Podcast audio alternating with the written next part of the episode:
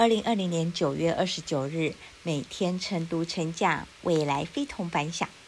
哇哦，又是能量满满的一天！我是克拉拉。今天我们来延续昨天的议题，培训师的自我修炼 Dash 三。思，在排程管理上，早期的做法通常呢，都是会有什么样的工作和行程，就开始列出执行清单，来填进行事历里。但往往这样会造成时间好像不够用，更容易发生项目来不及推进的窘境。所以呀，培训师一定要具备一个思维能力，叫做多维度思考。譬如，我们可以一次性的规划整年度各种不同的类别活动，在一种类别活动中设置我们在现场达成的目的和结果。